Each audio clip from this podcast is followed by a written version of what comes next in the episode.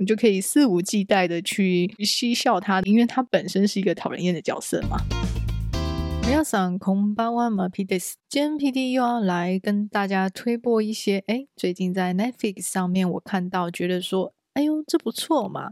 的一些戏码。那开始喽。那今天带来的呢，分别是一部美国跟两部澳洲的一个连续的喜剧。 嗯，其实我是比较想要去介绍一些比较冷门的作品，比较小众的作品，因为我就是一个点比较奇怪的一个人。但是我就想说，哎，一直都讲一些太冷门的东西，可能哎，也许就是会有些听众觉得太有一个距离度，或是太太小众嘛。所以我想说，就是穿插一些主流或者是一些冷门，目前是这样的一个想法去进行。那好，首先就是这个《荒唐分局》。那美国的这部《荒唐分局》呢，目前已经连载到也有八季了。其实这部喜剧呢是蛮有名的，之前我就一直有听到周遭的朋友已经有去看过这部剧了。那也是因为刚好呢，最近诶还是他其实之前就已经上过，只是我最近才发现已经在 Netflix 上面上架。那我之前呢就把它稍微点开来去看一下，就没想到意外的有 get 到那个笑点的节奏，我觉得还蛮不错的。那既然它叫做荒唐分局呢，所以它就是一个在警察局里面发生的故事。主角呢，跟他的这个朋友们应该算是群角戏啦，就是这个里面所有的警探其实都蛮有特色的。那因为我是从第一季第一集开始看，诶，有一种就是怎么说呢？有一种就是在回味一种一种。因为我不知道朋友们会不会有这样的一个感受，因为近几年我们有一种非常明确、非常的政治正确的这样一种风潮呢，在这个影视圈里面很浓厚啦。那其实我不会觉得这样不好，因为其实政治正确的利益用意是良善的，我们总是希望可以就是让让越来越多的一个群体或越来越多的一个。不同的族群，或是不同的，就是让所有的小众或是少数也可以去被照顾到，或者我觉得政治正确本身其实是想要减少有可能会被受伤害的人们的这样的一个想法。但不得不说呢，就是嗯、当政治正确成为一种某一种主流的话，因为我觉得影视或是大部分的传播媒体是这样子的，就是就是嗯、呃，虽然政治正确是一个好多，我现在好害怕。政治正确是一个好处，是一个好事，没有错。但是它同时就会比较多的一个规范呐。对，我，我就是说，这个其实是一种两难，就是因为有些有一些幽默或是有一些好笑的东西，其实它可能就是不是那么政治正确。对，真的是非常不好意思。但我我自己目前的想法是这样子，有没有觉得我很害怕？好的，所以我在看《荒唐分局》的时候，因为它总共八季嘛，所以我觉得它第一季应该是还蛮早之前，就是早于我们现在这种主流的影视的某一种，大家都有一种想法是不要做的太超过的这样的一种想法之前，但我是觉得蛮好玩的，也就是说，说它可能有里面有一些笑点是蛮得罪人的，虽然说我自己的一个一个这个 range 是比较广，所以我是觉得蛮好笑的，但我觉得就是。可以推荐给就是哎还没有看过这部剧的朋友们，或是你对于目前的大部分的喜剧，近两年两三年来大部分的喜喜剧没有戳到你的笑点的话，哎，你可以去看一下这一部，我觉得也许你会喜欢。那当然还是要稍微注意到说，它里面可能有一些幽默感跟笑点呢，是比较熟的朋友之间可以这样讲是 OK 的。如果你是对一些不熟的人，特别是如果说是哎不同的性别啊这种之间之间的这种距离的拿捏的话，我觉得还是要稍微注意点哦。哦，这个这个 PD 的温馨的小提醒，就是有些东西是你觉得好笑，但是别人不觉得这样是有幽默感的哦。我呢稍微偷渡了一下，以主流的一个荒唐分局做开场，后面两部就非常冷门。这个。来自澳洲的喜剧，那其实我不得不说说，哎，我其实蛮喜欢澳洲的喜剧呈现方式。我觉得他们的那种那种笑点，有一种好像有一种那种英国喜剧的那种冷冷的讽刺感，就他其实是没有把那个梗那个包袱抖得很明显。但是如果有 get 到的人的话，就会觉得说，哎，什么啊？好像还蛮有趣的嘛。哎，刚刚是在搞笑吗？哎，是吗？就是所谓的一本正经说干话，就是我自己还蛮喜欢这种笑梗的。那英国的话，就是好像又更多这种需要更多的知识门槛，或是因为它讽刺的程度又更深哈。那这个我先后面推的这两部澳洲喜剧呢，我自己是觉得是还蛮能够 get 到那个那个笑点感啦，就是一种蛮温和，但是温和里面又稍微刺一下这种概念啊。第一部就是这个二零二三年的《养生狂女子》，这一部呢是叙述一个。嗯，主角是一位女主角，她是一位美食评论家。那她原本是一个澳洲人，但是她是在美国工作。那作为一个美食评论家呢，她不得已的身不由己的就累积了一些职业伤害，造成她的健康其实是不大好。那女主角在一次返亲回澳洲探亲的途中呢，却因为了一些就是各种奇怪的事情，那他不得不暂时停留在。澳洲，那他能够再返回美国的条件是他必须要一个健康的身体。那真的是蛮有趣的哈，就是他收到原因是因为这个美国的政府不想要不不欢迎这个不健康的人重新入境，所以他必须把他的身体给调养好，才可以重新踏入美国国土。那这这一部剧呢，这个开场其实是就也蛮奇怪的。我就说我就是喜欢一些很奇怪开场的东西哦。其实我会蛮喜欢澳洲喜剧，有一个部分是呢，他们都蛮生活感的，就是那个日常生活感都蛮浓厚。我们说，其实美国也蛮多这种群众群角喜剧，那他们也会有一些日常生活。但我不得不说，它里面的那种日常生活里面，还是这种戏剧点跟这种 say 好的概念还是很浓厚哦。就是你还是会觉得说，这就是节目啊，生活里面不太会去遇到这样的事情。那我觉得澳洲的一种喜剧，它呈现的方式呢是。就蛮真实的，他他的呈现方式就是你真的是，就仿佛这里面的角色就是你在真真实生活里面会去遇到的人。那你的生活里面会遇到的某某某的某某某，他可能就是有遇到这样的一个问题，例如说一些呃肥胖问题啊、高血压问题啊、心率不整的问题，那想要运动但是又懒得运动的这个问题。所以我在看到这个《养生狂女子》这部喜剧的时候，我会觉得是蛮有趣的，就是这种真实感跟他这种。把这个事情好像蛮悲惨，但是其实也是蛮好笑的哦。这一线之隔这两件事，这是不是一这是不是一个巧合？就是我后面介绍这两部剧的的主角都是一个讨人厌的人。我觉得现在真的是越来越流行，说主角不再是一个非常散发正能量的人哦。就现在流行的这种趋势呢，就是大家对于这种呃太太过于榜样型、太过于这种 role model。等级的这种主角其实是有点不耐烦，或是有点觉得说不可能吧，就少骗了，怎么可能真的这样子做到？这种良好美德、路不拾遗，这种呃随手会扶老奶奶过马路的这样的主角，可能在目前的一种影视文化里面，大家观众们是觉得不太待见哦。所以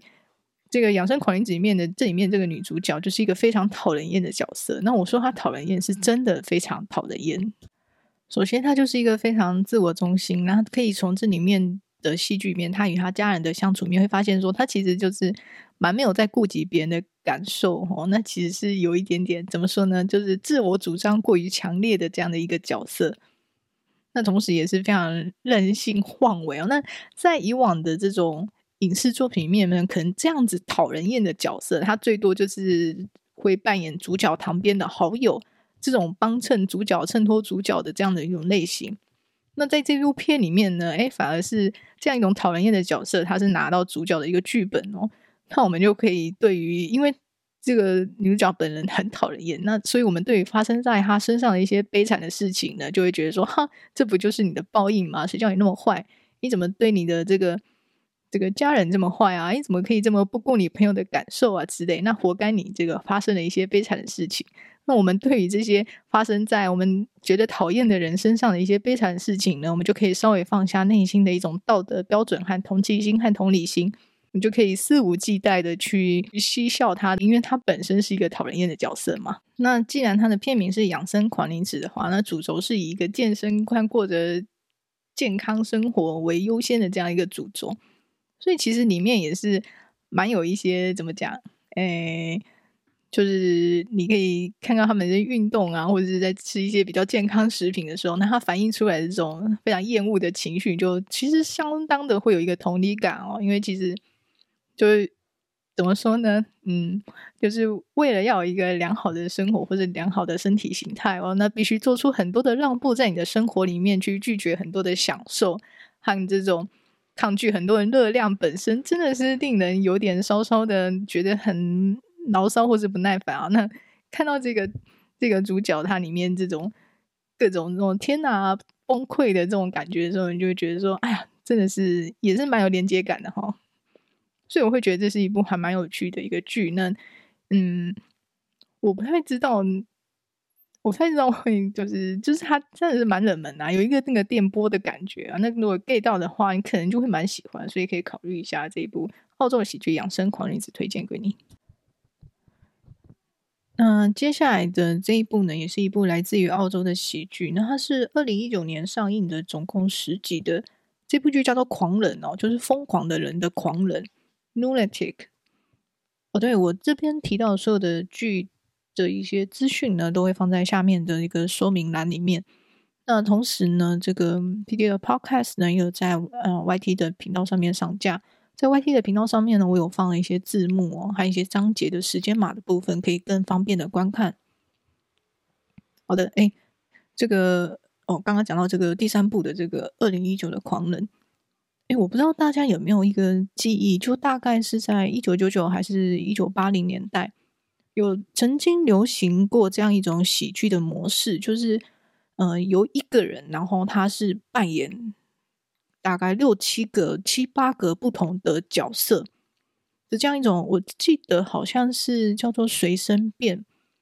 那那个演员我有点忘记了，好像是。嗯，好，总之他就是一个人，然后分饰多角的这样一种喜剧的搞笑模式。那这样一种形式，其实在近年来比较少见到。那刚好我看到这一部 二零一九的《狂人》呢，它其实是这样的一个模式。那他是这个有这一位叫做克里斯莉莉，那这位这位这个呃男演员哦，好。那我希望我后面如果有一些哎讲错的部分，我再放在 box 里面哦，因为他在里面他是饰演很多不同的角色，那他有扮演男生，嗯、呃，性别至少我看起来哈，现在真的是讲话都很危险。好的，他就是扮演不同性别的角色。那这一部片我自己 蛮喜欢，是他这种他这个喜剧模式，他是采取一种伪伪纪录片的一种实境秀的一个概念。那前面的一些哇，这好久，我有点忘记哪一集讲过。就是我自己蛮喜欢这种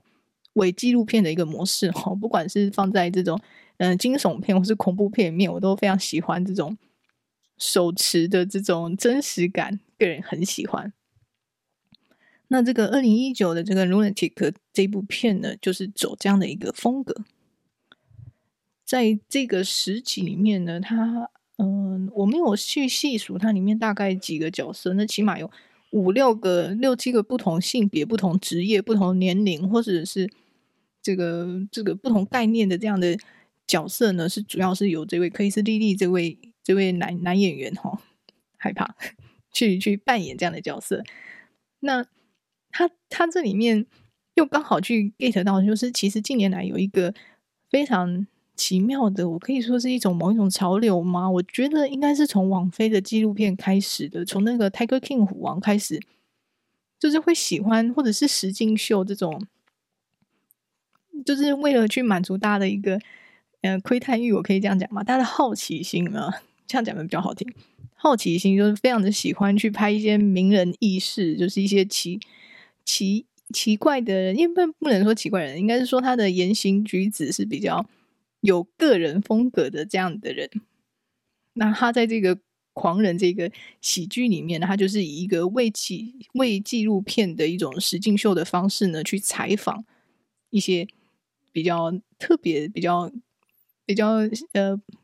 比较性格比较不太一样的这样的比较个性化哇！我真的是很怕讲错话，比较个性化的这样的一个角色。那里面有包括一些，呃，一个这个这个很。高的这种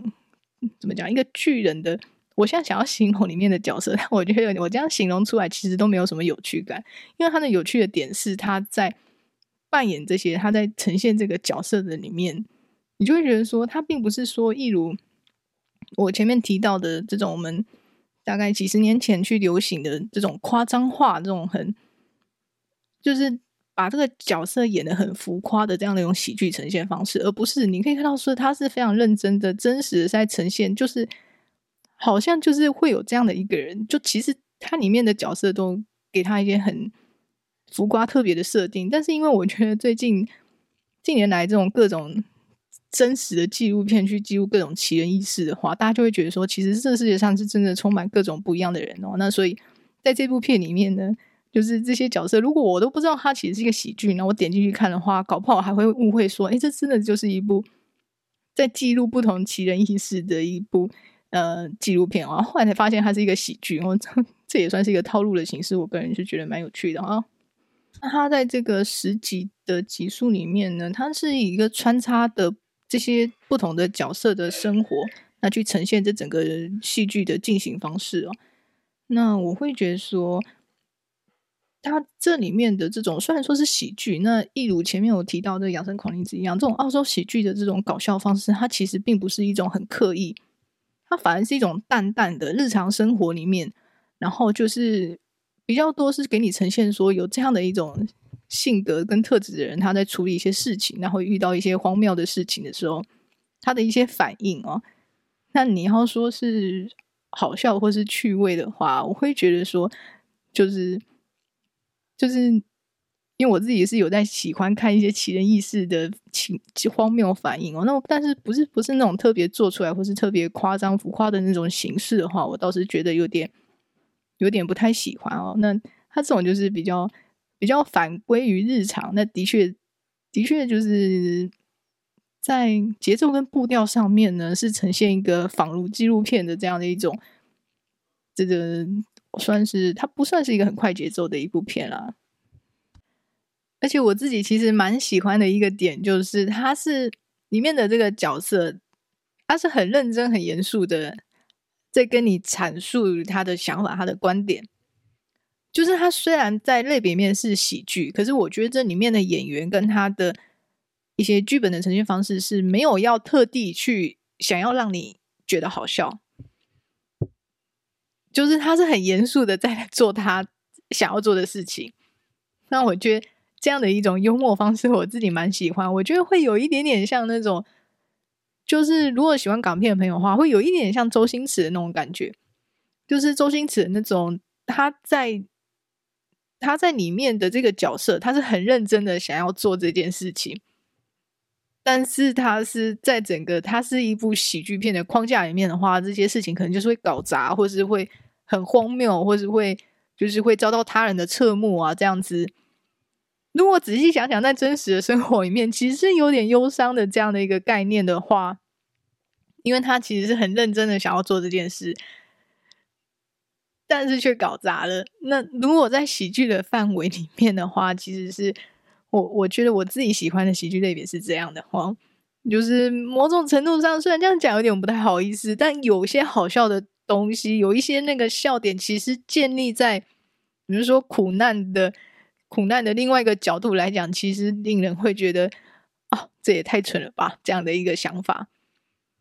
那当然，就是我们在真实世界里面的话，因为要有一些同情心跟同理心，我们其实是不太能够这样子去取笑别人的。所以，就是戏剧跟影视作品，就为了满足我们这个 或者 个人的这样的一种，哈，可以把别人的苦难稍微笑一下的话，就可以在影视作品里面去呈现。二零一九年的这个澳洲喜剧狂人 Lunatic，这种结合呃一人分饰多角的这种某一种类别的喜剧呈现，跟这种伪纪录片啊，我真的好喜欢伪纪录片的呈现方式哦。